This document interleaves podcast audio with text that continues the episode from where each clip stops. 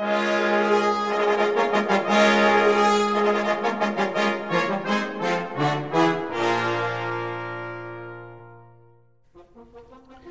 à tous, bienvenue sur Cuivre la Française. Je suis Adrien Jaminet, fondateur de AGI Atelier des Cuivres. Avec ce podcast, je vous propose de rencontrer ensemble les acteurs du monde des cuivres pour comprendre leur parcours, leurs envies et leur personnalité.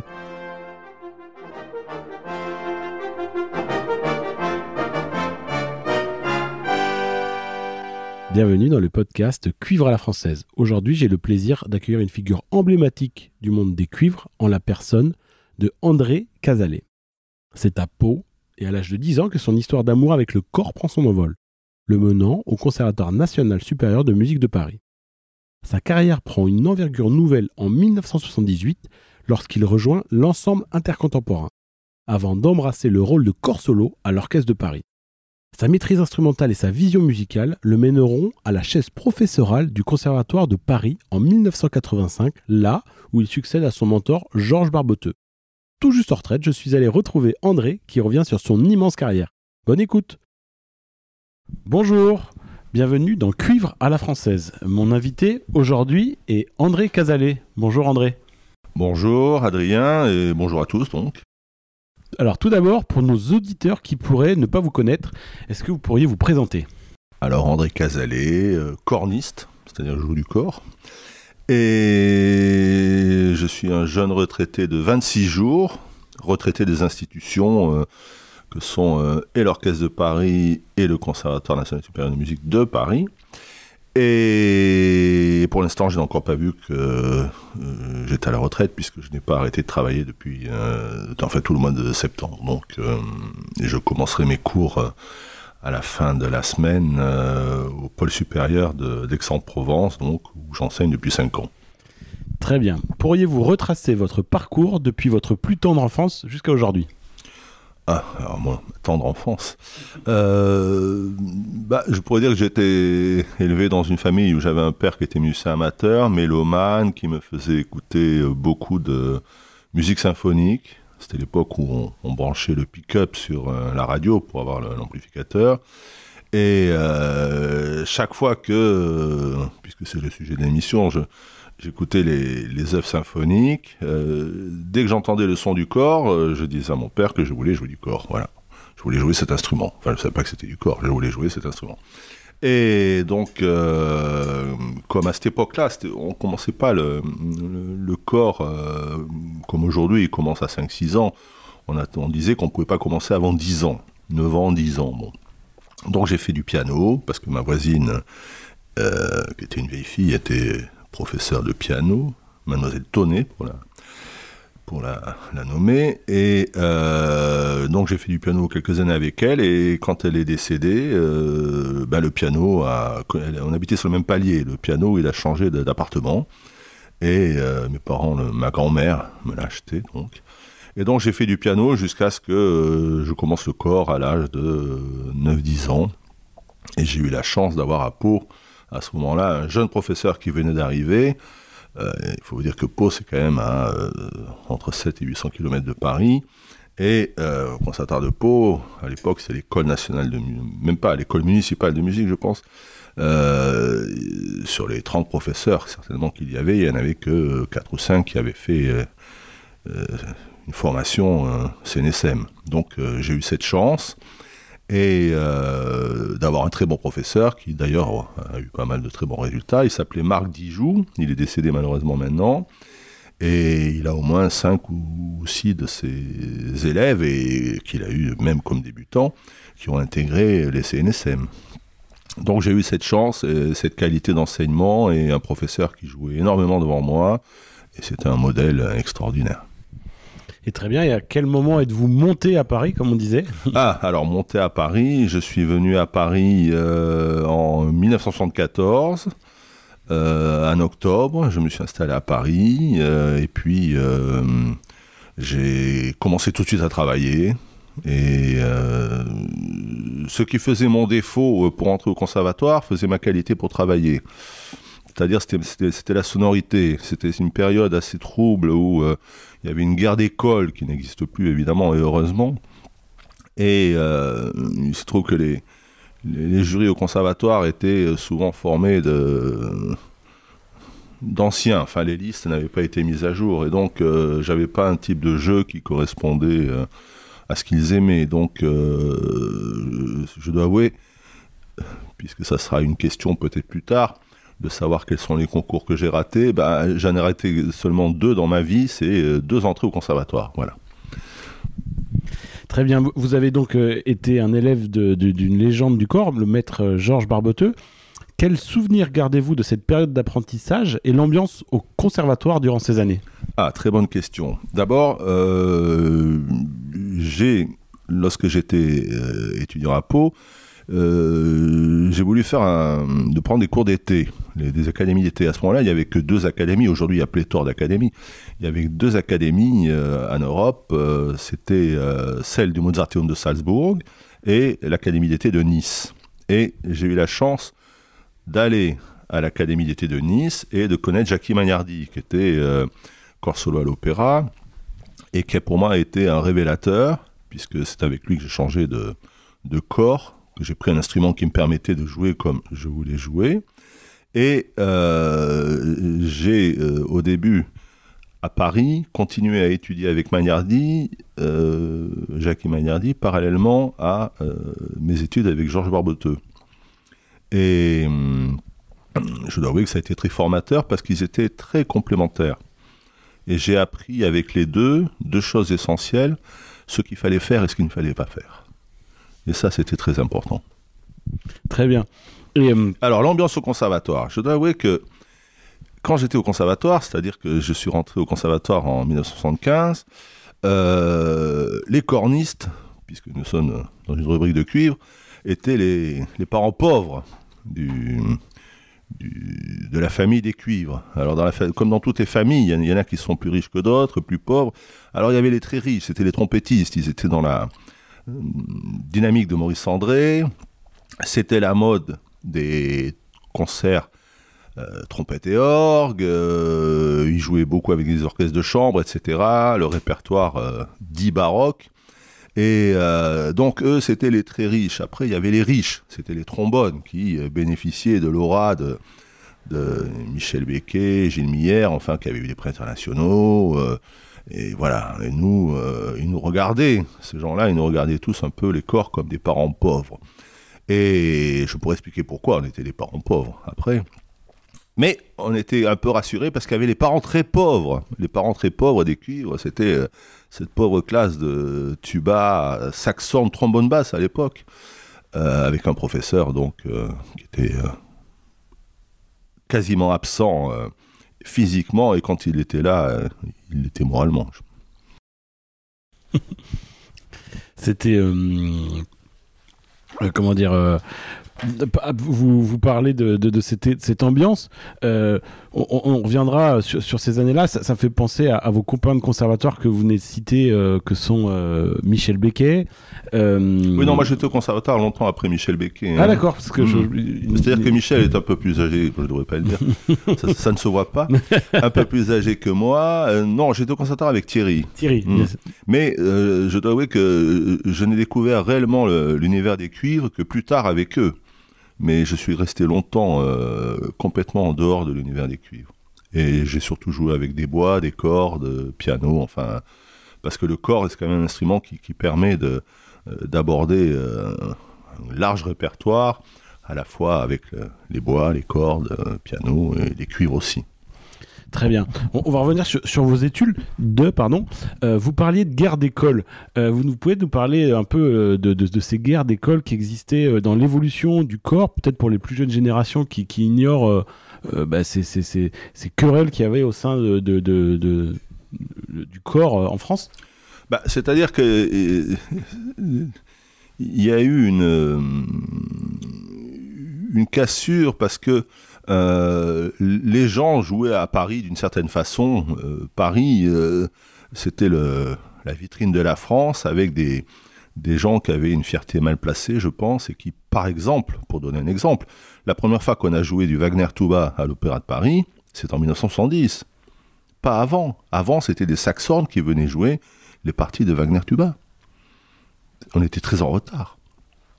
Par exemple, c'est un exemple. Alors, il, en allait de, l'école comme de la facture instrumentale, qui était euh, catastrophique. D'ailleurs, elle est morte. Et ils étaient déjà morts, ils ne le savaient pas. Alors, je me souviens avoir eu plusieurs fois des discussions euh, avec un des membres de la famille Selmer. Il disait Oui, mais on vend des corps. Oui, c'est vrai qu'ils vendaient. Mais je sais, maintenant à qui ils vendaient. À ce moment-là, il y avait euh, des accords avec les pays africains et on donnait des crédits à, à, je sais pas moi, au Burkina Faso, au Congo, on disait, voilà, vous avez un, crédit de 800 000 euros, je dis n'importe quoi, 400 hein, 000 euros chez Selmer pour acheter des instruments pour vos musiques militaires. Et donc, c'est vrai qu'ils vendaient des instruments, mais ils les vendaient à l'Afrique. Et euh, chez nous, personne ne jouait leurs instruments, et ils en sont morts. Et je dirais presque qu'ils étaient déjà morts, ils ne le savaient pas. Et chaque fois qu'on a parlé avec eux pour, euh, pour essayer de, faire évoluer la facture instrumentale, pour l'actualiser, ils ont toujours refusé. Alors que c'est peut-être pas si difficile que ça. La preuve, c'est qu'aujourd'hui, en France, il y a euh, Arthur Janouto qui, fabrique un instrument excellent, qui est joué par euh, de nombreuses personnes, par des professionnels.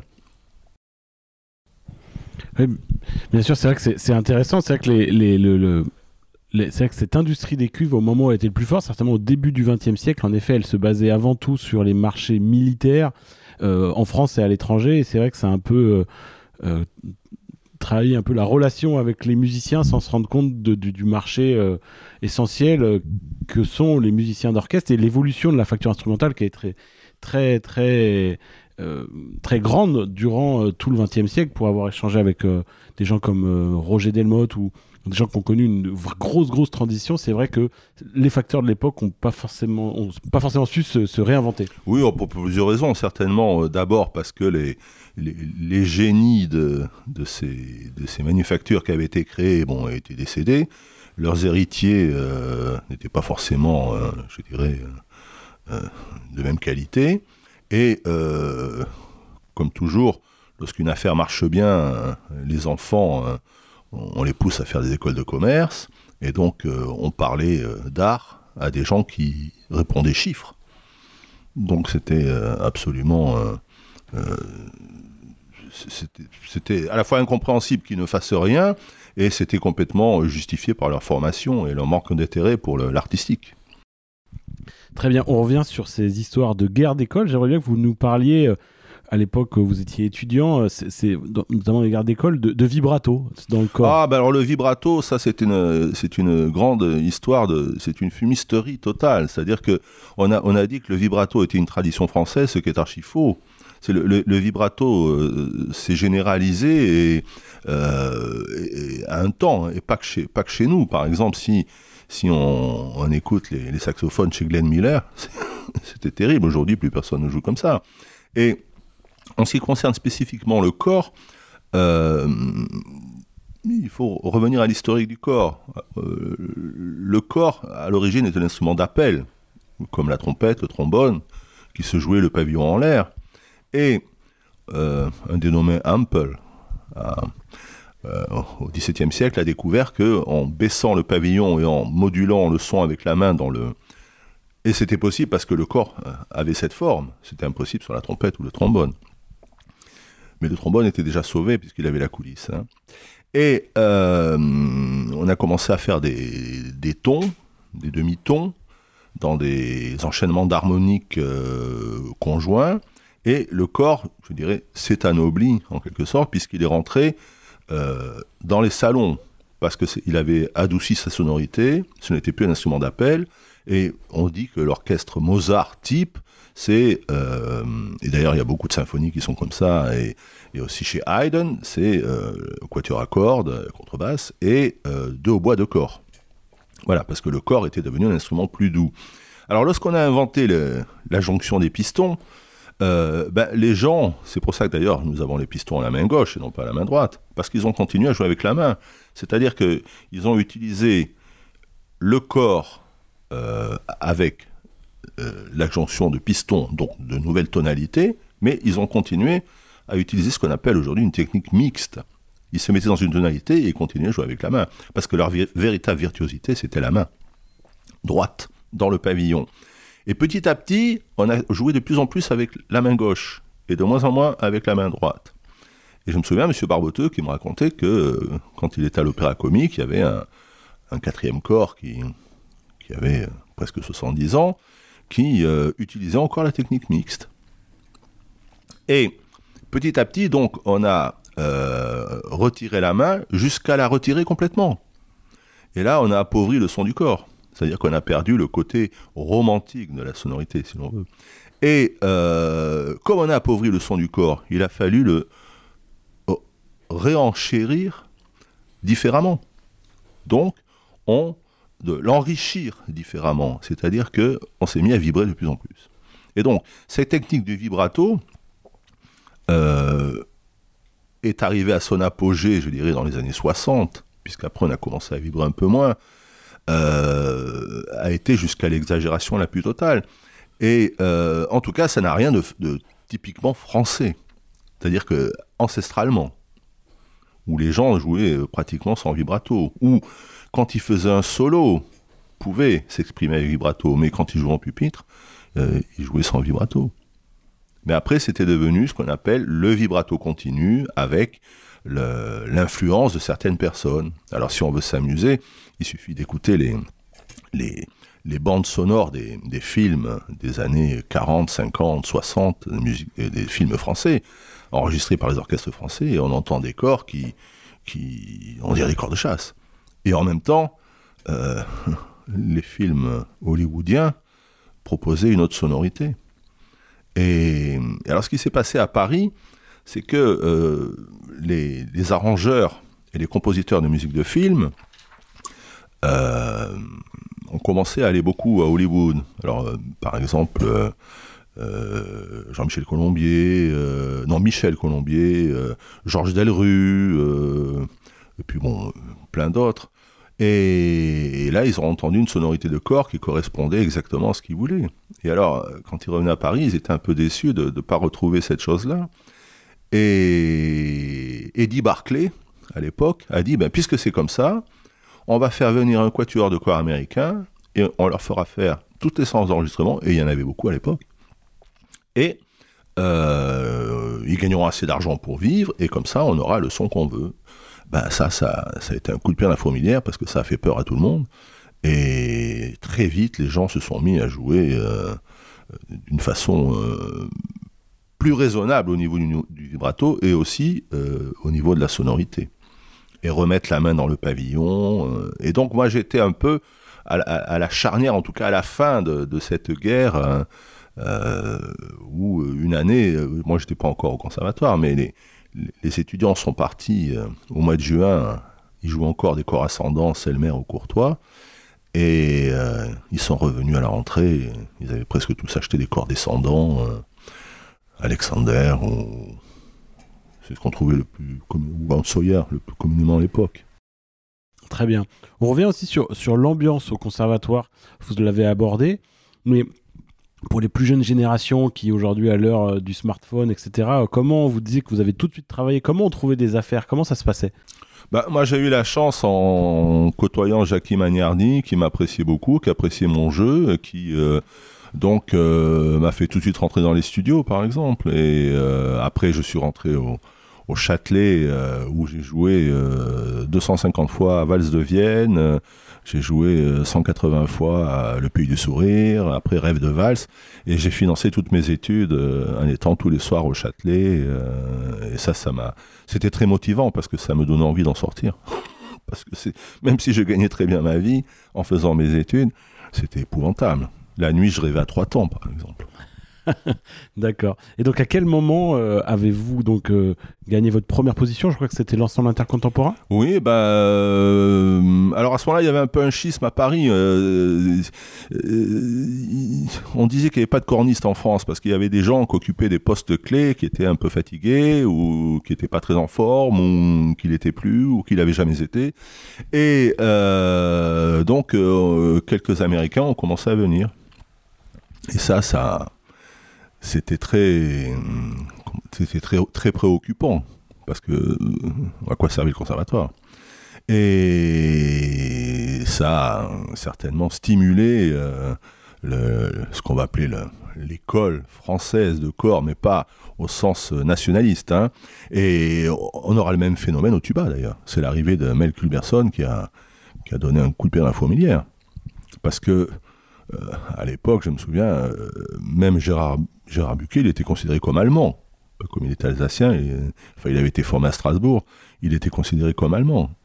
Il y avait, il y avait une léthargie qui existait à la fois au corps et, et au tuba, puisque c'était les, parents pauvres, très pauvres, euh, qui, qui aujourd'hui, le problème est résolu, je dirais. Voilà. Mais euh, il y a eu un moment euh, assez litigieux. Et donc, euh, bah, je me suis présenté en enseignement contemporain. J'ai été reçu en 78. Ça, c'était en décembre 78. je suis sorti du service militaire. Et hum, obligatoire à l'époque. Et puis, j'ai passé un an en, enseignement contemporain. Et au mois de septembre 79, il y avait un concours de corps sur l'orchestre de Paris. Euh, que j'ai passé parce que je serais bien resté à l'intercontemporain pendant 3 ou 4 ans, euh, mais évidemment en jouant du corps j'avais envie aussi de jouer le répertoire romantique. Et seulement le, quand ce concours s'est présenté, je me suis dit, euh, si quelqu'un le prend et garde la place longtemps, il se représentera plus.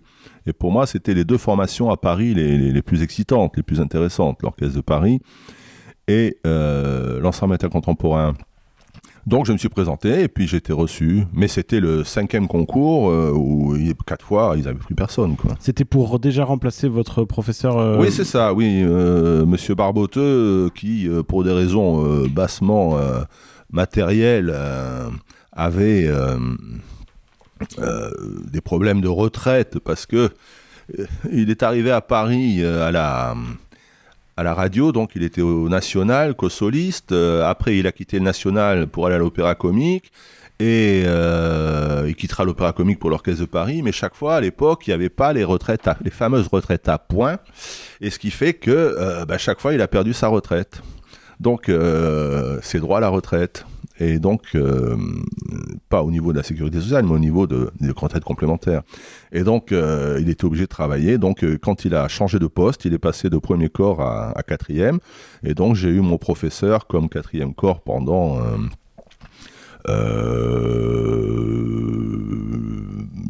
oui, pendant 9 ans, puisqu'il était, M. Barboteux était né en 24, et donc euh, jusqu'à 89, nous étions ensemble et j'ai passé des moments délicieux avec lui, extraordinaires et, fantastiques.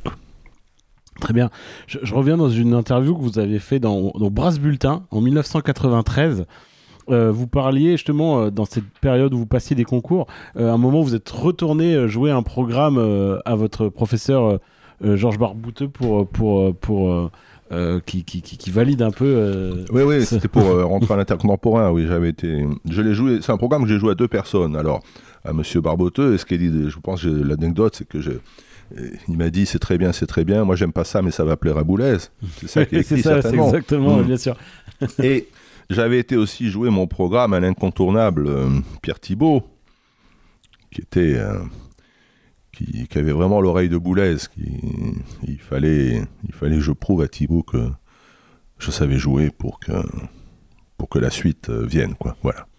Et justement, vous êtes resté an, vous pouvez parler euh, de, de, de l'ambiance de, musicale de cette époque-là, notamment par rapport à l'intercontemporain, la musique contemporaine et euh, le, travail que vous avez fait avec M. Boulez Oui, bah moi j'ai eu la chance d'être l'année 79, l'année où Boulez est revenu, parce qu'en en fait Boulez n'a jamais été le directeur de l'intercontemporain il était le président. Avant, c'était Michel Stabachnik qui, au début, avait été mis comme chef d'orchestre, et puis ça marchait pas très bien. Alors, il a repris les choses en, main après avoir quitté euh, New York Philharmonic, Boulez, hein, et euh, dont il était le directeur. Et là, on a eu la chance cette année-là d'enregistrer et de jouer beaucoup les classiques du XXe siècle, c'est-à-dire les Schoenberg, Varese, Berg, euh, Stravinsky faire des tournées. Euh. Non, j'ai passé une année euh, phénoménale avec euh, Stockhausen, avec Kagel, vraiment avec les, compositeurs majeurs de, de cette époque-là. Et c'était en plus l'époque où il y avait Pierre Thibault, Alain Marion à la flûte, Gérard Cosset à l'alto. Marie-Claire Jamais à la harpe. Enfin, il y avait tous ces, tous ces musiciens qui avaient connu Boulez plus tôt et qui, qui l'avaient suivi là, qui étaient dans le dans l'aventure. Très bien. On a déjà parlé. Vous avez été associé pendant de nombreuses années à l'Orchestre de Paris. Comment avez-vous évolué Comment avez-vous vu évoluer cette, cet orchestre au fil des ans et en particulier le rôle de corps solo alors le rôle de corps solo, je l'ai pas vu évoluer parce que le, euh, le poste reste toujours le même, mais euh, l'orchestre a beaucoup changé parce que euh, à la création, malheureusement, parce que nous sommes en France, les budgets avaient été votés et il fallait remplir les effectifs pour pas que l'année d'après on vous rabote le budget. Et donc, il y a eu beaucoup de gens qui, à la création de l'Orchestre de Paris, parce que l'Orchestre de Paris, c'était l'émanation de la Société des concerts du Conservatoire. Mais beaucoup de musiciens de la Société des conservatoires, et parmi les meilleurs, euh, étaient à l'opéra. Et pour des questions de retraite, toujours la retraite à point, on y revient, ils ne pouvaient pas quitter l'opéra, sinon ils perdaient leur retraite. Et euh, donc ils ne sont pas venus à l'Orchestre de Paris, et donc, euh, bon an, mal an, il y a eu des personnes extraordinaires qui ont été engagées à l'Orchestre de Paris, et en même temps, il y a eu des gens assez faibles, et même les mauvaises langues à Paris, à cette époque-là, paraît-il, disaient qu'on les appelait les repris de justesse, certains. Et euh, donc l'orchestre était d'un niveau assez inégal. Et en même temps, euh, tous les directeurs musicaux euh, étaient extraordinaires, puisqu'on ont enchaîné Charles Munch, Herbert von Karajan, Georg Scholti. Et moi, je suis arrivé, donc j'étais engagé par Barenboim. Euh, que des stars. Quoi. Donc s'ils venaient là, c'est qu'il y avait un intérêt, pas que l'argent, je pense, parce qu'ils euh, croulaient tous sous les, invitations, mais euh, aussi il y avait quelque chose à faire. Mais il y avait, il y avait des faiblesses récurrentes dans l'orchestre. Vous faites un petit peu les transitions. Vous voulez parler de grands chefs. De grands chefs. J'aimerais vous poser une question que vous posiez à votre maître en 1998 dans une interview pour le conservatoire. Euh, vous avez travaillé avec les plus grands, chefs, plus grands chefs de votre époque, lesquels vous ont le plus marqué? Moi? Oui. Ah, je croyais lui. Oui, non. non, c'est une question que vous lui avez posée. Ah, je vais dire tous, tous, euh, avec des qualités différentes. Et puis, des... j'étais très impressionné quand j'ai joué avec Karl Böhm. J'étais très impressionné, euh, quelquefois même par des, par des gens qui techniquement n'étaient pas très forts je pense, enfin pas, aussi remarquable. Je pense à Rostropovich quand il dirigeait, euh, Aaron Copland, euh, des, gens comme ça. Quand on jouait avec eux, euh, moi j'avais l'impression d'être dans l'histoire. Voilà, quand, quand Menuhin venait, j'avais l'impression d'être dans l'histoire, même s'il dirigeait passablement. Mais c'était assez extraordinaire. Et je crois que dans l'interview que, vous citez de, de M. Barboteux, à un moment, il me dit euh, Oui, euh, comment s'appelait ce, grand compositeur euh, qui était un très mauvais chef? J'ai dit Ah, Stravinsky. Voilà, oui, Stravinsky. mais on était dans l'histoire, voilà. Bien sûr. Maintenant, j'aimerais aborder la partie un petit peu pédagogique. À quel moment avez-vous été nommé au conservatoire? Je crois qu'au départ, vous aviez une demi-classe. Oui, alors d'abord, j'ai été, bah, il y a 40 ans, en 83, j'ai été euh, assistant de musique de chambre de Maurice-Bourg pour deux ans. À ce moment-là, la tradition, c'était, euh, il y avait deux professeurs de musique de chambre qui étaient des bois, c'était pour les vents, hein, et qui prenaient chacun un assistant corps parce qu'ils pouvaient à la fois faire les bois et les cuivres. Voilà. Et après, cette tradition euh, s'est perdue puisqu'aujourd'hui, les assistants de musique de chambre ne sont plus un bois, enfin, il n'y a plus ce, ce binôme bois-cuivre. Et euh, puisqu'il y a des classes maintenant de, musique de chambre cuivre spécifiquement, hein. Chose qui n'existait pas à l'époque. Et, euh, en 85, donc, euh, Marc Bleuse, le directeur, m'a proposé de venir enseigner au conservatoire. Et je l'ai remercié, j'ai dit que j'étais très flatté, mais que j'allais pas venir enseigner aux, élèves de mon professeur. Donc, il m'a relancé deux ou trois fois, et puis j'ai toujours refusé. Et à un moment, il m'a dit, et si je crée une classe? Ah, j'ai dit, ça c'est différent, à condition que M. Barboteux soit d'accord. Et bien sûr, euh, M. Barboteux tout de suite a été enchanté à l'idée. Et donc, on a créé une demi-classe, tout ça, parce que les, activités de production du conservatoire avait beaucoup augmenté et euh, entre les congés ou les services militaires, enfin encore des choses comme ça, euh, c'était difficile d'alimenter deux ou trois orchestres au conservatoire en même temps. Donc on a créé une demi-classe, donc il n'y avait plus seulement un potentiel de 12 élèves pour participer aux activités du conservatoire, mais il y avait 18 élèves. Voilà.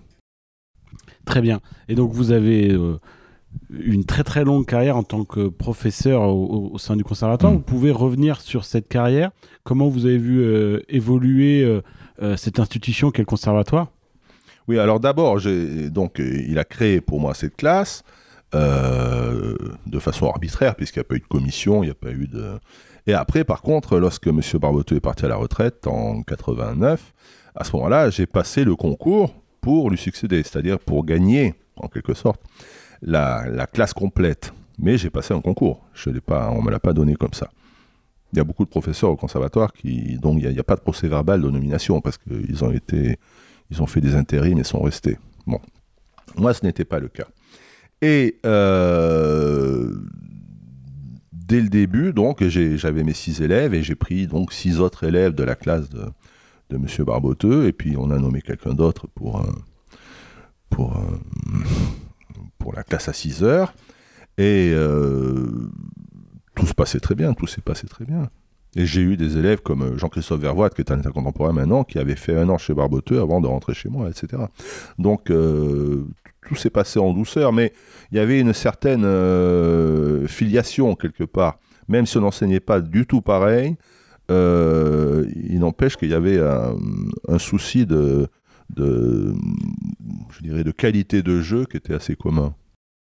Et j'aimerais que vous veniez sur l'évolution de l'enseignement, alors pas dans, son contenu, mais peut-être euh, dans, son format. À l'époque où vous étiez étudiant, c'était beaucoup plus court. Aujourd'hui, on est sur des études beaucoup plus longues. Alors quand j'étais étudiant, euh, le, le, le, temps minimum qu'on pouvait passer au conservatoire, c'était deux ans. Et bien sûr, on, on mettait un point d'honneur à sortir en deux ans. Et moi, j'ai fait une année supplémentaire pour la musique de chambre, donc en trois ans, j'avais fini le conservatoire. Maintenant, on est sur un cycle long, quelquefois un peu trop long parce que certains s'installent, d'autres pas, ça dépend des individus. En tout cas, ils sortent sur le plan musical aujourd'hui beaucoup mieux formés que nous l'étions. Nous, étions dans une génération où l'éducation musicale et la culture musicale étaient surtout euh, euh, personnel, self, euh, self-education, comme on dit. Très bien. Et il est intéressant de noter que tous vos collègues euh, à l'Orchestre de Paris, euh, à la fin, étaient vos anciens élèves. Comment cela a influencé la dynamique et la sonorité de l'orchestre? Ah, alors, j'ai eu la chance de. enfin, la chance. D'arriver dans un pupitre où il y avait quelques cas sinistrés et qui sont partis à la retraite et qui sont remplacés par des, des, gens très très très forts, parce qu'ils sont tous aussi forts les uns que les autres. C'est ce qui m'a permis aussi d'être entouré de gens très forts, de, rester aussi longtemps au poste de corps solo à l'Orchestre de Paris. Parce que euh, c'est maintenant c'est un pupitre sans faille, donc c'était un, luxe absolu. Et donc c'est moi qui l'ai construit, en quelque sorte. Je n'étais pas seul, mais euh, j'étais largement l'artisan de, cette construction avec des critères bien précis, de sonorité, de, de sécurité, bien sûr, et puis de, de, ce qui fait. Euh, si vous voulez, il y, a, deux choses qui sont importantes. Il y a ce qui est objectif et ce qui est subjectif. Ce qui est objectif, c'est de jouer en mesure, juste, avec un son stable. Ça, c'est absolument objectif. Ce qui est subjectif, c'est le son, la qualité du son, la sensibilité, ce qu'on appelle l'interprétation, qui ne veut rien dire pour moi, la sensibilité, ça c'est subjectif, parce qu'on n'est pas tous sensibles aux mêmes choses. Et euh, on avait, à l'Orchestre de Paris avec Michel Garcin, qui était à ce moment-là aussi corps solo avec moi, on avait une optique de son qui, même si nous avions des sons différents, se rapprochait. Et euh, les gens qu'on a engagés étaient dans la même optique que nous. Je me souviens d'un concours euh, il y a quelques années où euh, il y a un, garçon qui est arrivé et qui, avait bien joué, mais avec un vibrato terrible. Et alors, euh, moi en principe, je ne fais jamais de commentaires quand il y a un concours, parce qu'on ne peut pas dire en trois mots, en deux minutes, ce qui n'a pas marché, et puis ça m'intéresse pas. Donc, mais Garcin, lui, il faisait des commentaires, et ce garçon va le voir, il dit, mais je comprends pas, j'ai bien joué, j'ai pas passé un tour. Il dit, oui, mais en vibrato. Oui, mais enfin, je, joue comme j'ai envie. Et oui, mais pas ici. et voilà, c'est tout. C'était quand on se présente quelque part, il faut savoir où on se présente et, et euh, présenter euh, des qualités qui correspondent au, lieu où on se présente. Très bien, vous parlez de lieu, ça me permet de, parler des salles. Euh, quand vous êtes arrivé à l'Orchestre de Paris, c'était à l'époque salle Pliel, il me semble? Ah non, non, oh là là, non, quand je suis arrivé à l'Orchestre de Paris, c'était le Palais des Congrès, qui était une salle qui n'était pas très bonne, avec le Théâtre des Champs-Élysées, puisque à cette époque-là, nous donnions deux concerts à Paris, jeudi soir, vendredi soir, et le samedi matin un concert où on supprimait souvent une pièce euh, au tas des Champs-Élysées. Après, nous sommes partis à Playel. Playel euh, a été refait, euh, avait été refait, c'est pour ça que nous avions été. Et après, quand Playel a fermé pour être refait encore une fois, nous avons été au Théâtre Mogador, là, c'était une catastrophe. Et après, nous sommes revenus à Playel avant de finir à la Philharmonie. Et là, c'est une une, réussite totale au niveau de l'acoustique. Euh, c'est incroyable, c'est une des meilleures salles du monde aujourd'hui. Tout le monde le dit, tous les, tous les collègues étrangers qui viennent jouer euh, là, ils sont euh, subjugués. Quoi. Super. comme vous le savez, le podcast se nomme Cuivre à la française. Que cela signifie pour vous? Ah, alors, à la fois rien du tout et tout. C'est-à-dire que ce qui fait la spécificité d'une école, si une école existe, euh, c'est euh, notre langage parlé. C'est-à-dire que l'instrument avant est le prolongement de la voix. Et euh, en français, par exemple, lorsque nous parlons, nous utilisons beaucoup de hum, syllabes muettes. Muettes. C'est-à-dire que muette, c'est la fin du mot qui est, qui est en, en diminuendo, si on veut. Alors que par exemple, en allemand, euh, si on dit la truite, on dit forelle. On ne dit pas forelle. Il n'y a pas de syllabe muette. Donc, ça, donne un type de jeu qui est assez différent parce que c'est le, prolongement de la voix. Euh, c'est-à-dire qu'ils tiennent plus les valeurs que nous, par exemple. Et euh, en même temps, ils jouent avec beaucoup moins de couleurs que nous. Et tout ça lié aussi au fait que pour l'école anglo-saxonne et euh, allemande, en quelque sorte, le, mot nuance n'existe pas. Pour appeler forte, piano, mezzo forte, mezzo piano, ils appellent ça des dynamiques. Ce mot-là n'existe pas en français, pour, on appelle ça des nuances. Et je me souviens d'une fois euh, où, Boulez dirigeait l'orchestre de Paris et, je lui demande un endroit. quelle nuance, euh, non, quelle, quelle dynamique souhaitez-vous que nous fassions là? Et là, les collègues autour, euh, ici on n'est pas à l'intercontemporain, on parle pas de, dynamique, on parle de nuance. Alors après, j'ai discuté avec Boulez, j'ai dit, mais si vous deviez qualifier la différence entre nuance et dynamique, ben, il me dit, c'est pas, pas compliqué. La dynamique est du domaine de l'objectif et la nuance du subjectif. C'est-à-dire que la dynamique, on va, on va faire une métaphore, bleu par exemple. Ça, c'est la dynamique, bleu. Et après la nuance, bleu pâle, bleu roi, bleu foncé, bleu clair, bleu ciel, etc. Et euh, c'est pour ça aussi que euh, dans un certain répertoire, longtemps, parce que ça, ça a changé, parce que les gens sont éduqués maintenant, longtemps, les, les Allemands euh, nous ont été supérieurs, notamment dans les symphonies de Brahms, par exemple. Parce que quand on entend ces, ces, ces vents allemands jouer une symphonie de Brahms, c'est comme si on entendait un orgue. Alors que chez nous, il y avait toujours quelqu'un qui sortait pour, euh, pour, se faire voir. Pour, euh, il n'y avait pas ce, souci, parce qu'on était dans la nuance, donc, et non pas dans la dynamique. Donc, les écoles, s'il y en a, elles existent, mais en même temps, aujourd'hui, les musiciens sont très cultivés parce que euh, ils écoutent beaucoup les autres, et donc, suivant ce que l'on joue, on utilise un style. Voilà. Alors, euh, je dirais, les très bons musiciens sont les gens qui savent s'adapter. Je me souviens, par exemple, de, Marcel Lagorce, qui, suivant ce qu'on jouait, il avait le style, chaque fois. Pour moi, c'était un exemple. Il était un exemple à deux titres. Sur le plan rythmique, il était une perfection absolue. Et souvent, il m'a embêté, je me souviens au début, quand j'étais à côté de lui. Et euh, sur, le, sur le plan des styles, chaque fois, il jouait le style exact. Voilà. Et aujourd'hui, c'est devenu assez commun de, respecter plus les styles qu'autrefois. Très bien. Sur euh, Cuivre à la française, j'aimerais aussi que vous nous parliez de votre projet que vous avez mené pendant des années avec vos amis Michel Becquet et Thierry Cans. Oui, alors euh, c'est avec eux que j'ai commencé ma, ma, carrière de cuivre, je dirais. Puisqu'avant, j'étais plutôt tourné euh, vers, vers les, bois et les cordes. Et euh, donc ça s'est fait naturellement, d'abord parce qu'on avait euh, certaines affinités, et puis en plus Thierry, euh, parce que un trio de cuivre, c'est quand même pas très saillant. Alors une fois qu'on a joué la sonate de Poulenc, et puis après, qui est la seule œuvre intéressante en trio de cuivre, enfin de cette formation, on a, on a commencé à jouer des, choses avec piano et des arrangements euh, faits très judicieusement par Thierry Kans, qui a ce talent incroyable de, pouvoir arranger et composer.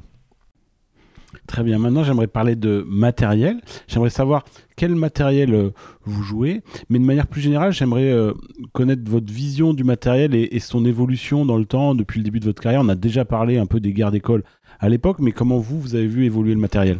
Bah, le matériel existait déjà. Le, corps double tel qu'on le joue euh, aujourd'hui a été euh, initié par, euh, par exemple par Alexander au début du XXe siècle. Et longtemps en France, on a, on a continué à jouer ces corps seulement simples en fa. Et il y a une photo incroyable, la classe de corps du Conservatoire de Paris en 1800, 1895, où on voit euh, dans la cour du Conservatoire, pris en photo, euh, le professeur entouré par ses élèves qui ont tous dans la main un corps naturel. Et 1895, c'est la création de, Richard, de Spiegel de Richard Strauss. C'est pour vous dire si on était loin. loin. Il y avait une espèce de refus stupide qui initié aussi par un nationaliste euh, exacerbé euh, parce que euh, la France avait perdu la guerre de 70, après la guerre de 14, la guerre de 45. On m'a raconté, je ne sais pas si c'est vrai, que Jean de Vémy, qui était professeur au conservatoire, refusait de faire travailler le, premier concerto de Richard Strauss parce que c'était de la musique allemande. Donc il y avait, cette espèce de, nationalisme mal placé qui faisait qu'on était loin, loin de. Et d'ailleurs, il suffit de regarder les partitions des, des, compositeurs français de l'époque de Richard Strauss. L'écriture du corps n'est pas du tout la même.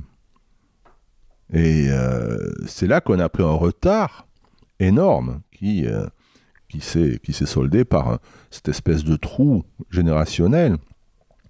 On a eu par exemple euh, Gilbert Coursier qui avait obtenu un, premier prix international à Genève en 48, Monsieur Barboteux en 51, Michel Garcin-Marou en 65, et puis de 65 à 95 pratiquement, plus personne n'a passé concours international. Tellement on avait été marginalisé et euh, aussi dans l'esprit des, étrangers. Très bien. Hum, on vient sur la vision de l'orchestre. Pour vous, qu'est-ce qui est important pour être un, corps solo dans un grand orchestre? Ah, D'abord, il faut être en bonne santé, je dirais. Parce que j'ai vu, euh, j'ai observé dans, ma carrière beaucoup de, gens, et pas, que corps solo d'ailleurs, euh, trompette solo, euh, trombone solo, qui ont eu des problèmes de santé. Et je me souviin, une petite anecdote, euh, lors de ma première séance d'enregistrement en, 1974, euh, c'était au studio euh, Pathé Marconi à Boulogne qui n'existe plus. C'était une séance de recording avec, on était quatre corps, il y avait mon professeur, Monsieur Magnardi, Jean-Marc Dalmasso, qui nous a malheureusement quittés il y a quelques années, Gilbert Coursier et moi. Et avant d'enregistrer, bien sûr, on prélude un peu. Et Coursier m'a entendu jouer. Alors pour moi, Coursier, c'est un héros parce que j'avais beaucoup de disques où il jouait. Coursier, c'était un. Donc, il était à l'opéra, il avait été corps solo. Euh, ça, j'avais pas connu euh, à, l'époque, euh, pas d'où, je pense. Et puis, hum, il faisait partie du quintet avant avec Jean-Pierre Rampal. Il y avait beaucoup, beaucoup d'enregistrements avec Gilbert Coursier. C'était et puis il avait enregistré aussi le double concerto de Haydn avec Georges Barboteux, qui était couplé avec le concerto de trompette qu'avait fait Maurice Sandré avec Jean-François Paillard, qui a été un grand succès ce disque. Donc il était très connu. Alors il m'a écouté jouer. Et puis au bout d'un moment, il m'a dit Tu joues bien, tu joues très bien, très très très bien, mais tu verras, il faut durer. Et moi j'avais 18 ans. Et quand il m'a dit ça, je me suis dit Mais pourquoi il me dit ça? Et j'ai compris très vite. Parce que j'ai vu des gens, pour raisons médicales, pour raisons psychologiques, aussi euh, certains l'alcoolisme, euh, chose qui n'existe plus aujourd'hui. Il n'y a plus d'alcooliques parce que maintenant il y a des bêta-bloquants. Mais avant, il y avait beaucoup de gens qui, pour jouer, pour se donner du courage, buvaient. Et euh, j'ai vu des gens euh, chuter. Donc, euh, pour être corps solo et pour durer, il faut être en bonne santé. Voilà. Et être entouré, comme je l'ai été à l'Orchestre de Paris, par des, par des pupitres exceptionnels qui, qui, vous portent. Parce que souvent, un corps solo, c'est-à-dire c'est le premier corps, il fait quelques solos, le reste du temps, c'est une section qui joue. Et euh, euh, de temps en temps, on fait la cerise sur le gâteau. Encore faut-il que le gâteau existe. Et dans cette micro-société qu'est l'orchestre, quel est le rôle social du corps solo Oh, alors moi je ne crois pas à ça parce que de toute façon, euh, la collectivité aujourd'hui veut que désire l'égalité, voilà peut-être la devise française, liberté, égalité. La fraternité, quelquefois, quelquefois pas. Mais il euh, n'y a pas de rôle social. Non, c'est un, rôle, personne, euh, enfin une, relation personnelle qui s'établit avec le chef, souvent avec le directeur musical, parce que euh, il est là pour de nombreux concerts dans la saison. ou qui s'établit pas. J'ai vu des, des, moments où elle s'établit pas, d'autres elle s'établit. moi, j'ai eu la chance chaque fois que ça se passe très bien. Et euh, après, au sein de la section, euh, il s'agit d'un respect mutuel. C'est-à-dire que moi, j'ai autant d'admiration pour un, quelqu'un qui va jouer premier, deuxième, troisième, quatrième. Si, la personne fait parfaitement son, métier, euh, je suis absolument subjugué, je suis enthousiaste. Très bien. Maintenant, on va passer à une boîte à questions. Ce sont des questions que je pose à tous mes invités. Alors, quelle est votre œuvre préférée? Alors, je n'ai pas d'œuvre préférée. J'ai eu dans ma, dans ma vie des, étapes où, euh, un temps, oui, j'ai eu la troisième de Beethoven, par exemple. Euh, après, euh, suivant ce que j'allais jouer, suivant mon évolution. Mais j'ai pas une œuvre préférée. Y a, je, suis plutôt curieux de, toutes les musiques dites classiques, entre parenthèses, en tout cas de, même contemporaines, mais du genre dit classique. J'ai pas vraiment d'œuvre préférée. Très bien, ça, me fait penser à quelque chose. Du coup, de quelle manière, quand vous aviez un programme, de quelle manière l'abordiez-vous pour euh, retravailler peut-être ce que vous, vous écoutiez ou euh, le, la musique que vous alliez jouer quelques semaines euh, après à l'orchestre? Ah, ça, j'ai toujours fait ça et je dois avouer qu'écouter, et même plusieurs fois ce que l'on va jouer, c'est déjà 40% du travail. Parce qu'on sait après exactement quel rôle on a dans la, dans la partition. Parce que même si on lit bien la musique, même un conducteur, c'est quand même euh, c'est un métier. Moi, je suis pas chef d'orchestre, donc euh, il faut que j'écoute aussi. Et de savoir quand on doit ressortir, pas ressortir, être intégré, euh, utiliser telle couleur de son, etc. Et j'ai toujours écouté beaucoup, beaucoup de choses, et de ce que j'allais jouer, évidemment. Et ça, j'ai toujours conseillé à mes étudiants de le faire. Malheureusement, aujourd'hui, avec euh, les facilités, euh, ils écoutent, mais chaque fois que j'ai posé la question, euh, mais qui dirigeait? Ils ne savaient pas. Qui jouait? Ils ne savaient pas, souvent. Ils n'avaient pas regardé. Alors je leur disais toujours, mais tu as peut-être écouté, je sais pas moi, la, pastorale de Beethoven par l'orchestre de Madagascar, dirigée par le professeur Clooney. je dis Madagascar parce que c'est pas leur spécialité, notre musique. Mais voilà, c'est un peu aujourd'hui le il n'y a pas cette quête de, du culte des interprètes qui existait de mon temps aussi parce que les disques étaient sous forme matérielle. Maintenant, il suffit d'aller sur euh, euh, Spotify ou je ne sais quoi et de regarder le, titre de l'œuvre et puis pom, on envoie, on regarde pas qui joue. C'est qu'on peut même euh, même ne pas écouter l'œuvre en entier et vraiment accélérer, etc. Oui, bien sûr. C'est notre approche mm. qu'à mm. l'époque, en effet. Maintenant, quel est le ou les musiciens qui vous ont le plus influencé? Alors, ils sont très nombreux. Je dirais que presque tous ceux avec qui j'ai joué.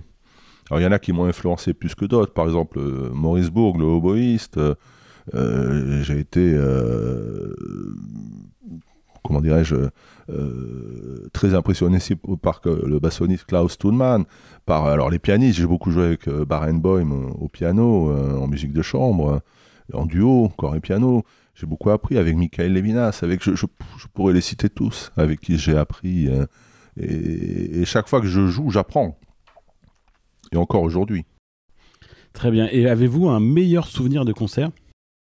Alors, euh, oui, il y, a plein de, de, concerts. Euh, en tant qu'interprète, il y, a plein de concerts où j'ai été euh, assez satisfait de ce que nous avions fait.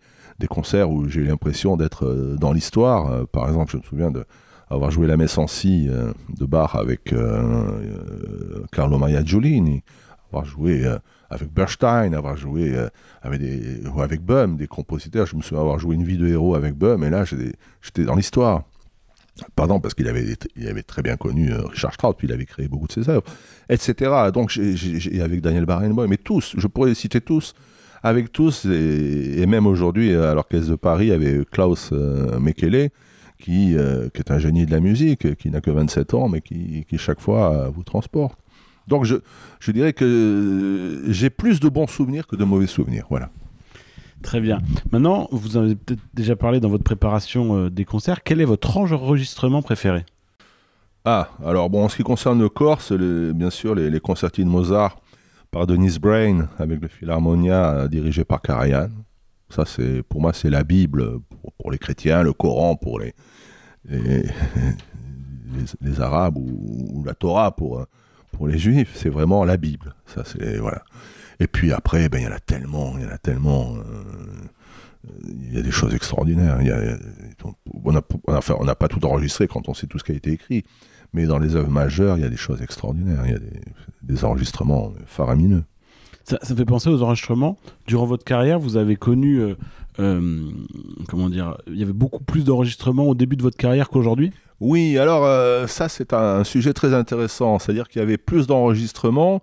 Alors, à l'orchestre de Paris, ils enregistraient beaucoup. C'est-à-dire que moi, ma, culture musicale était essentiellement discographique parce que à Pau, évidemment, la saison musicale était pauvre.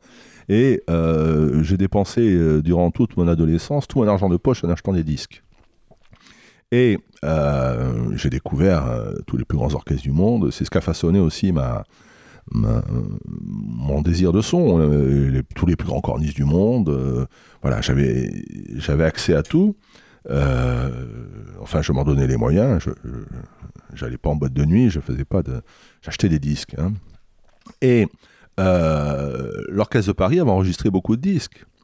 Alors la théorie de Daniel Barenboim, c'est que euh, lorsque Karajan a été remercié, Karajan est venu euh, à l'Orchestre de Paris, il est resté deux ans, et euh, il y avait à l'époque un ministre des combattant qui, qui, a, qui a dit que c'était scandaleux qu'on confie l'Orchestre de Paris à quelqu'un qui avait fait partie du Parti national-socialiste, et donc il, a été remercié.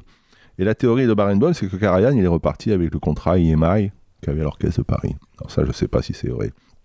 Après, euh, le marché du disque a changé, c'est-à-dire que euh, beaucoup d'orchestres euh, à l'étranger ont commencé à enregistrer non pas au cachet à la séance, mais au royalty, suivant la vente des disques. Par exemple, la première intégrale Beethoven avec le Philharmonique de Berlin dans les années 63-64, ils n'ont pas été payés à la séance, ils ont été payés au royalty. Et Karajan leur donnait toujours cet exemple aux musiciens en disant et l'orchestre a voté à une voix près, ils ont accepté. Ils étaient prêts à refuser. Et après, il leur disait toujours, voyez, vous avez accepté ça, et vous avez globalement, vous, la masse, l'orchestre, gagné plus d'argent que moi avec ça. Et euh, nous, malheureusement, à l'orchestre de Paris, on avait un clarinettiste et un contrebassiste. L'un était euh, secrétaire général, je crois, du syndicat des artistes musiciens principal, et l'autre était le secrétaire général de l'autre euh, syndicat. Et eux, ils ont voulu absolument qu'on perdure avec ce système qui, qui faisait que quand on enregistrait une œuvre, dès qu'on faisait une séance de travail pour cette œuvre, il fallait qu'on soit payé comme un enregistrement. C'est-à-dire qu'on est devenu deux fois plus cher que tout le monde. Résultat, on a perdu euh, complètement le marché du disque. Et entre-temps, après, le marché du disque s'est raréfié. Alors, avec Pavo on a repris beaucoup d'activités parce que lui, euh, peut-être parce qu'il était issu d'un pays de l'Est à l'origine, c'était important d'avoir des, documents sonores. Euh, on a refait beaucoup de choses, mais on a eu tout un trou euh, où on faisait presque plus d'enregistrements. Parce qu'on n'avait pas adopté le même système que le, LSO, que le... Je me souviens Scholti qui racontait que euh, il avait enregistré les symphonies de Hyde avec le, le, Royal Philharmonic Orchestra à Londres. et non pas avec Chicago, parce que Chicago, l'orchestre voulait euh, que tout l'orchestre soit payé par séance et non pas seulement ceux qui jouaient. Et donc il a fait ailleurs. Oui, bien sûr, mhm. c'est vrai que c'est très différent. Oui, parce que Scholti était très, très fidèle à l'Angleterre, parce qu'il avait été anobli par, par la reine-mère, donc. Et hum, il était directeur au Covent Garden aussi, malgré sa carrière euh, faramineuse avec Chicago. Il est toujours resté fidèle à l'Angleterre. Très bien, vous, vous parlez de Scholti, ça me fait penser euh, justement quand vous étiez jeune, quels étaient euh, les orchestres les plus enclins? Quels, quels orchestres on écoutait le plus à l'époque? Oh, Moi, j'écoutais beaucoup LSO. J'aimais beaucoup la, la période euh, parce que c'est l'époque où Barry Cohen était premier corps du LSO. j'écoutais beaucoup Vienne, toujours. J'écoutais beaucoup Berlin avec Karajan, aussi parce que c'est lui qui sortait le plus de disques. Hein. Et puis j'écoutais beaucoup Chicago avec Scholti, et puis aussi euh, Philadelphie avec euh, euh, Boston. J'écoutais tout, même j'achetais les disques de l'Orchestre de Paris. Je me souviens avoir acheté la, Symphonie Nouveau Monde avec Prêtre, des choses comme ça, les disques Ravel avec Charles Munch, ou même les disques de la Société. Je me souviens de, des disques de la Société avec Pierre Monteux, assez extraordinaire. Mais ma culture, ma culture était essentiellement discographique parce que euh, j'avais pas la, chance de pouvoir aller au concert, puisqu'il n'y en avait pas. Très bien. Et justement, il y avait déjà, vous, vous aviez une, une, un style de prédilection par rapport à l'école de corps déjà à l'époque?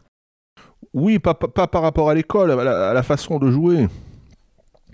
À la façon de jouer. mon professeur jouait avec euh, un vibrato euh, assez large. ce que j'aimais pas, c'était le vibrato serré. Et euh, donc j'étais capable de jouer avec vibrato, ça j'ai appris, et à jouer sans vibrato. Mais il y, a plein de choses qu'il faut jouer sans vibrato.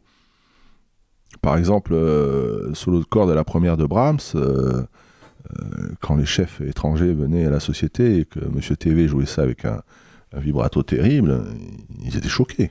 Ils n'avaient pas de saxophone, quoi. C'est les, anecdotes hein, qu'on m'a racontées. Et par contre, il y a des pièces où ça allait très bien. Il y a des partitions où il y a écrit vibrer, par exemple. Si vous prenez le, solo de basson du, du, concerto en sol de Ravel, euh, il a écrit vibrato, parce que Ravel avait entendu, euh, euh, les, à l'époque on appelait ça les, les, ballets nègres, je crois, qui étaient à Paris. Il y avait Josephine Baker qui chantait avec un vibrato très serré, et là il a demandé qu'on vibre comme ça, pour faire un, effet de style. Comme chez Poulain, quelquefois il y a écrit vibrato. Donc quand, il y a écrit quelquefois vibrato, ça veut dire que les gens ne vibraient pas tout le temps. Donc ça a été une erreur de considérer que l'école française c'était le vibrato continu.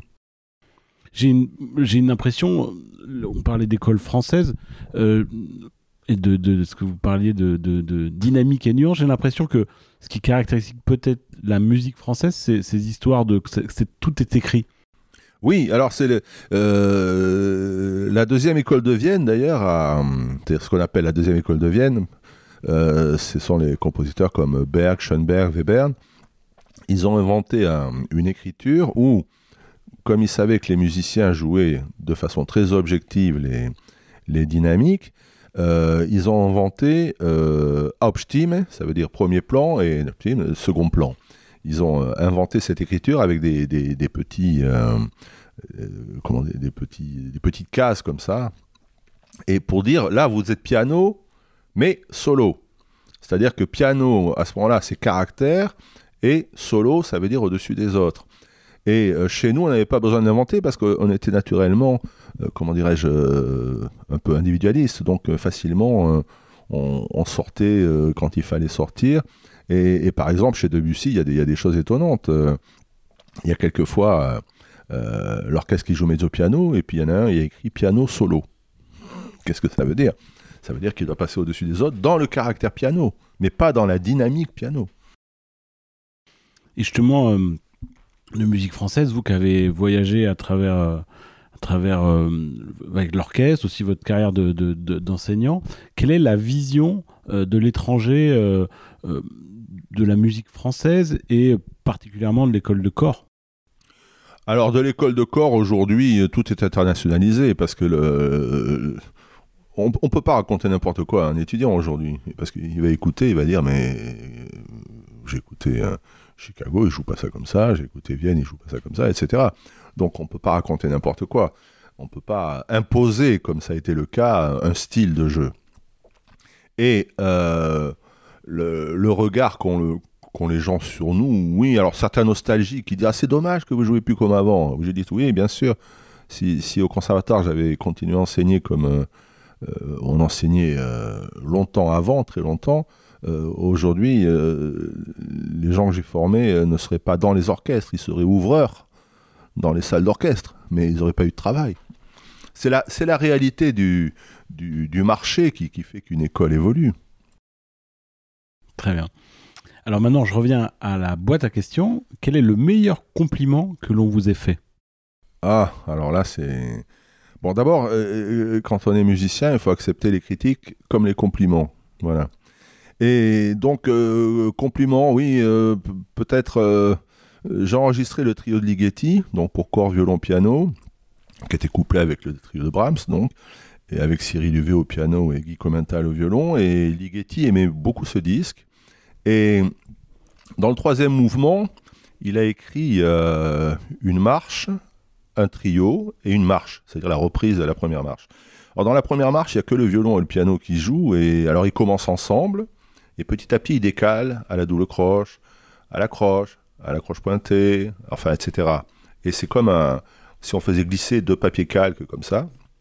Après il y a un tri- trio qui est assez euh, badin comme ça, et la réexposition, ils rejouent la marche, et il y a un corps complètement fou, eux, ils jouent complètement binaire et un corps qui joue ternaire, mais euh, complètement un peu, je dirais, déjanté. Et Ligeti expliquait que euh, cette marche, c'était un peu comme euh, dans le Faust de Goethe, les étudiants qui vont au, cabaret, alors, quand ils partent de l'université, ils marchent au pas, et petit à petit, ça se désagrège parce que ce, ne sont que des étudiants, ce ne sont pas des soldats. Et la réexposition, bah, c'était après le cabaret, euh, il repartait, donc il recommençait à, à décaler. Et puis il y en avait un qui avait trop bu. Et c'était le corps. Et il disait que c'était moi qui, qui faisais le mieux de tout ce qu'il avait entendu jusque-là, le, le personnage ivre. Voilà. donc j'ai pris ça pour un compliment. Très bien. Maintenant, j'aimerais que vous reveniez sur le meilleur échec que vous ayez eu. Alors, je m'explique, c'est quel échec a, façonné votre carrière et été salvateur? Ben, le- de ne pas rentrer au conservatoire. Ça a été. euh, D'abord, puisque j'ai fini par y rentrer, mais ça a été, euh, ça a été très formateur. Euh, D'ailleurs, quand je suis rentré, après, je suis rentré dernier nommé.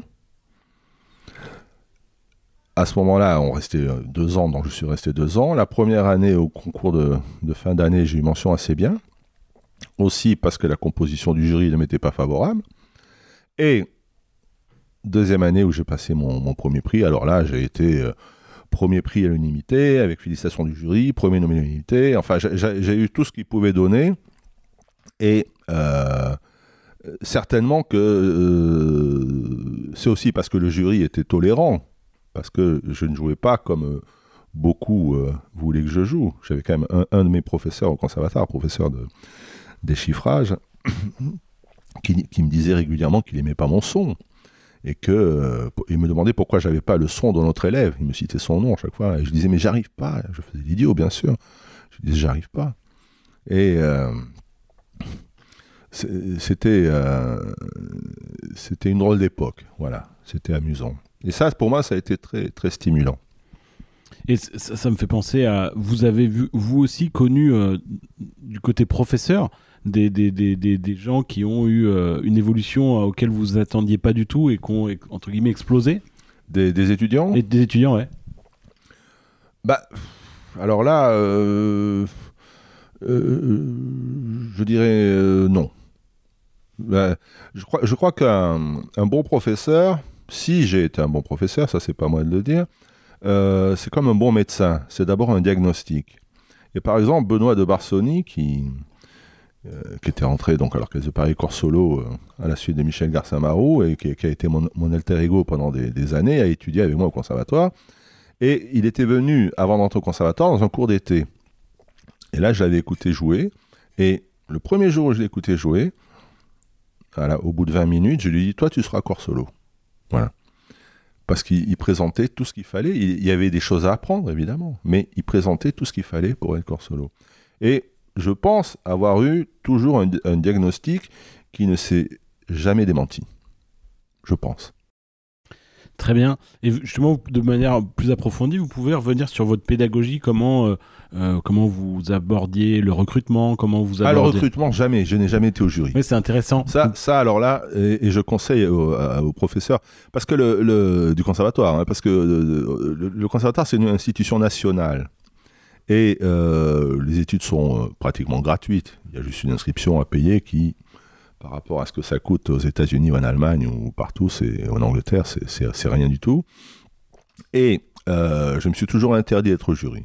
Oui, j'ai été une seule fois au jury, c'est l'année du Covid, parce qu'on a fait un premier tour euh, Vidéo. vidéo, et ça, je savais pas comment ça se passerait, et j'avais peur qu'il y ait des, des combines. Mais il n'y en a pas eu parce que euh, personne savait qui était au jury, encore moins que d'habitude, puisque personne ne sortait. Donc euh, ça s'est très bien passé. C'est la seule fois où j'étais au jury. Et sinon, je me suis toujours... euh, J'avais le droit d'être au jury. Et j'ai toujours refusé. Et, euh, et en fait, je pense que c'est ça qui forme un professeur. C'est de, c'est comme un médecin, c'est de prendre des malades. Si, si un médecin il choisit ses malades, et si à la fin de l'année il veut dire, regardez, j'ai eu aucun mort, il prend que des malades en bonne santé. Et c'est de prendre qui venait, et, c'est comme ça que on devient aussi un, un enseignant euh, compétent. Et durant votre longue carrière, vous avez eu euh, forcément des générations différentes. Vous avez trouvé euh, euh, que les élèves étaient, entre le début de votre carrière et la fin de votre carrière, étaient différents, les profils étaient différents. Oui, un peu, un peu différent, mais bon, moi quand j'ai commencé à enseigner au conservatoire, dans ma première fournée, il y avait Hervé Joulin, par exemple, qui est un corniste exceptionnel. Et dans mes dernières fournées, j'avais aussi des cornistes euh, aussi exceptionnels. Donc, euh, on- ce qui a augmenté, c'est le niveau général. Voilà, le niveau général, parce que le- l'enseignement de la musique est très bien fait en France, et le niveau général est plus haut. Voilà, ça c'est vrai. Mais sinon, les gens exceptionnels sont toujours exceptionnels. Et dans les personnalités, euh, vous, les gens arrivaient plus ou moins matures, vous avez trouvé une différence? Euh, il y a toujours eu des gens matures. Il y a, peut-être euh, aujourd'hui une. euh, mais il y avait avant aussi la, conscience de, de, ce que l'on peut faire. Et en tout cas, moi, je me suis attaché toujours à, à, faire travailler aux, étudiants euh, ce qu'il fallait, ce qu'ils ne savaient pas faire en priorité. Et puis, surtout avec une pédagogie de base. Mes exercices, ce sont les plus simples du monde. Ce sont vraiment les plus simples. Et euh, j'ai toujours enseigné la même chose, et moi je l'ai fait tous les jours d'ailleurs depuis. euh, c'est pour ça aussi que je continue à jouer, parce que j'ai adapté tout le temps mon, ma nouvelle condition physique au même exercice. Et je n'ai pas changé les exercices en fonction de ma condition physique. Et euh, apprendre à jouer juste, apprendre à jouer dans le grave, parce que ça, la plupart, ils savent pas jouer dans le grave quand ils rentrent au conservatoire. Et aujourd'hui, un corniste, il doit jouer, euh, même s'il y a une question de registre qui existe au corps, il doit y avoir euh, la possibilité de jouer en haut et en bas. Alors quelqu'un qui est placé en bas, euh, il va pas jouer euh, trois heures en haut, mais il faut qu'il y aille tous les jours. Voilà, il faut l'entretenir. Et M. Barboteux avait l'habitude de me dire, euh, tu verras en vieillissant, ce que l'on perd en premier, c'est ce qu'on n'avait pas au début. Donc j'ai toujours gardé cette chose-là en tête et, j'ai appris avec M. Barboteux ce qu'il fallait pas faire, c'est-à-dire le warm-up collectif. Nous, c'était toute la classe et un par un. Parce qu'un warm-up collectif, au bout de, de 10 minutes, on ne sait plus qui joue juste, qui joue faux, on ne sait plus qui, qui fait les accidents, on ne sait plus si c'est soi-même ou si c'est celui d'à côté, etc. Par exemple, ça c'est quelque chose que j'ai que j'ai banni complètement de, mon enseignement. Alors c'est plus long, c'est vrai, mais le résultat, et j'ai remarqué que les étudiants étaient très demandeurs de cet exercice de, de warm-up individuel de façon collective, c'est-à-dire toute la classe réunie, ou ceux qui pouvaient être là, et enchaîner les exercices les uns devant les autres. Très bien. Maintenant, quelle question on ne vous a jamais posée et que vous auriez aimé que l'on vous pose? Bah Justement, la question que vous me posez en ce moment.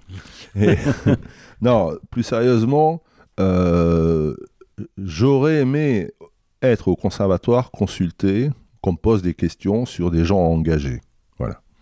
Et lorsqu'on m'a posé la question, par exemple lorsque Marc-Olivier Dupin était directeur, euh, il m'a posé des questions bien précises et je suis à l'origine de la création de la classe de fagotte parce que c'était aberrant alors que en France nous avons plein d'orchestres où on joue le fagot qu'on n'est pas au conservatoire une classe de fagotte.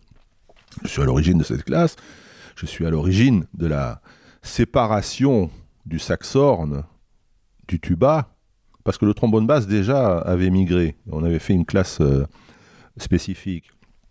Mais euh, lorsque Fernand Lelon est parti à la retraite, euh, j'ai tout fait pour que il y ait deux classes, une vraie classe de, tuba et une vraie classe de saxhorn. Et je me suis renseigné auprès des gens très compétents pour savoir qu'il fallait fallait promouvoir et, pour le saxhorn le nom qui revenait le plus souvent c'était Fritsch.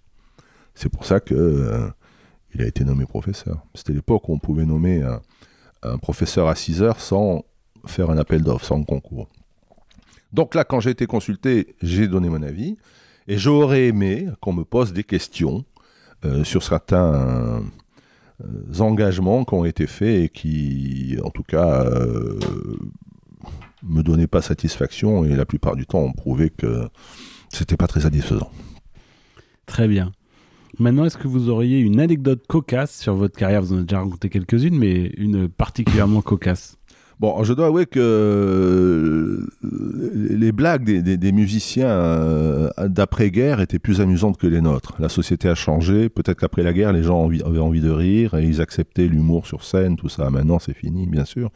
Alors, oui, ce que je peux avoir de cocasse, ce sont des anecdotes de l'Orchestre de Paris. C'est-à-dire, euh, j'avais remarqué que de temps en temps, j'avais un troisième corps qui, en certains concerts, se mettait à jouer plus fort et, un peu plus long que les autres.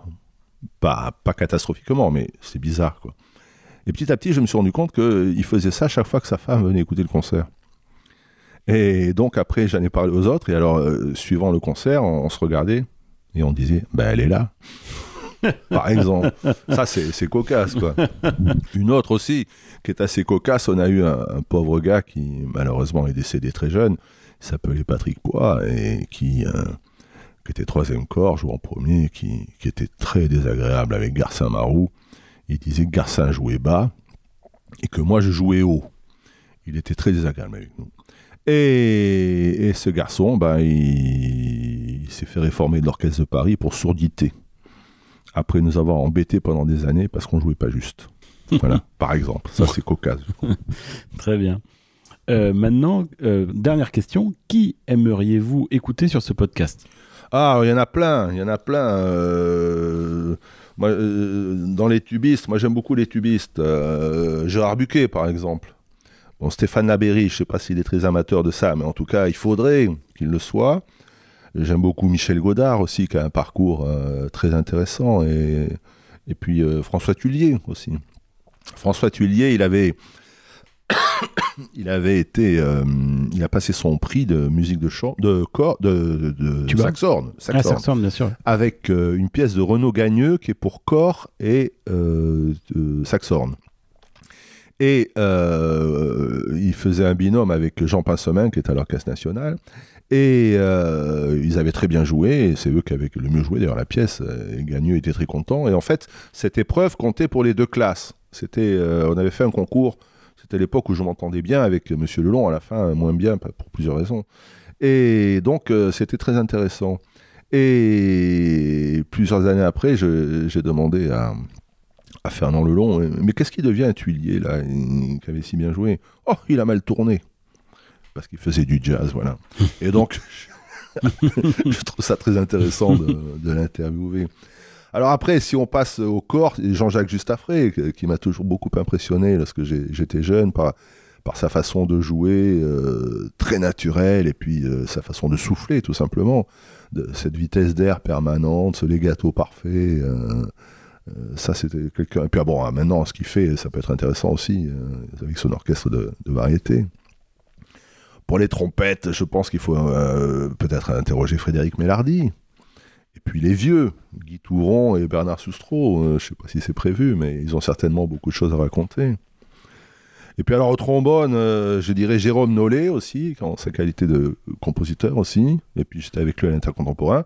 Et peut-être aussi Benny Slushin qui, a fait sa carrière à l'intercontemporain, qui euh, était israélien, donc c'est le seul tromboniste, euh, je dirais, étranger qui a intégré le, paysage français et qui en même temps a fait tellement de recherches à l'IRCAM, à la fois sur les sourdines, sur les fréquences, il avait une formation euh, mathématique aussi, donc c'était très intéressant.